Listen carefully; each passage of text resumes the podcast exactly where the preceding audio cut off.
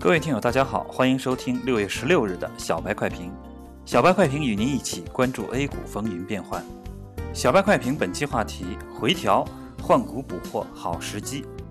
目前 A 股的头上有几座大山压制。第一，史上最大批量的 IPO 或冻结资金高达七万亿，资金面偏紧。第二，场外资金加杠杆严重，中国中车暴跌。某些股民已经发生家庭惨剧，导致证监会降场外杠杆的决心更加的坚决，创业板资金高位出逃。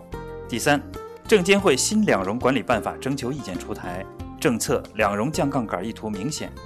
第四，全民炒股时代，银行存款减少，六月份银行体系面临半年末的考核紧张时点，外加六月 MLF 到期，影响流动性。上面是从消息面解释了 A 股目前面临的问题。接下来再从技术面说一下对盘面的看法。在各利空的影响下，大盘走弱，上攻动能不足，引发了 MACD 和 KDJ 的背离。同时，在指数不断创新高的同时，成交量也未有效放大，反而呈现出了缩量上涨的态势。市场有言：无量上攻必不成功。这也说明多头对五千二百点并不是多次的围而不攻，而是想上攻，但是又有所顾忌。今日沪指延续了昨天的弱势走势。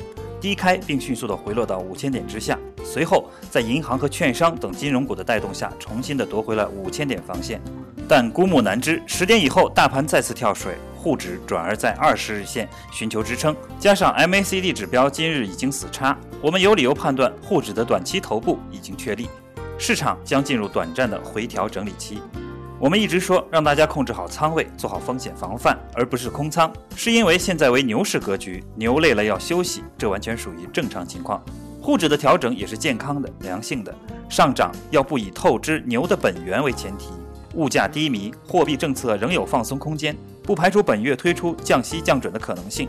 而本轮牛的根源是改革牛、创新牛、转型牛，这些最基本的要素并未发生改变。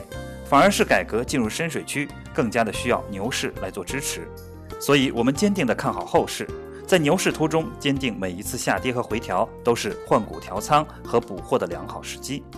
盘中沪指最多的时候跌有一百一十多点，跌幅超过百分之二，创业板盘中跌幅也超过百分之五，热点散乱，个股分化严重，操作上要紧抓改革这条主线，整体上市、合并、资产注入和混改等细分方向可以深度挖掘。